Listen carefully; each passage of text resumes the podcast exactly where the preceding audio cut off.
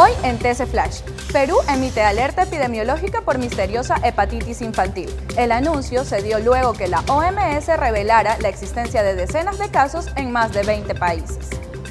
Detienen en Cayambe a hombre acusado de violar a una niña de 4 años. La captura se realizó tras la denuncia de una mujer quien informó que su sobrina fue abusada sexualmente por la pareja de la madre de la menor. Michael Morales ya tiene fecha y rival para su próxima pelea en la UFC. El peleador ecuatoriano se enfrentará con Ramis Brahiman el 30 de julio en Dallas, Estados Unidos. Para más información visita tctelevisión.com o nuestras redes sociales arroba tctelevisión. Soy Andrea Arcentales y esto fue TC Flash. TC Podcast, entretenimiento e información, un producto original de TC Televisión.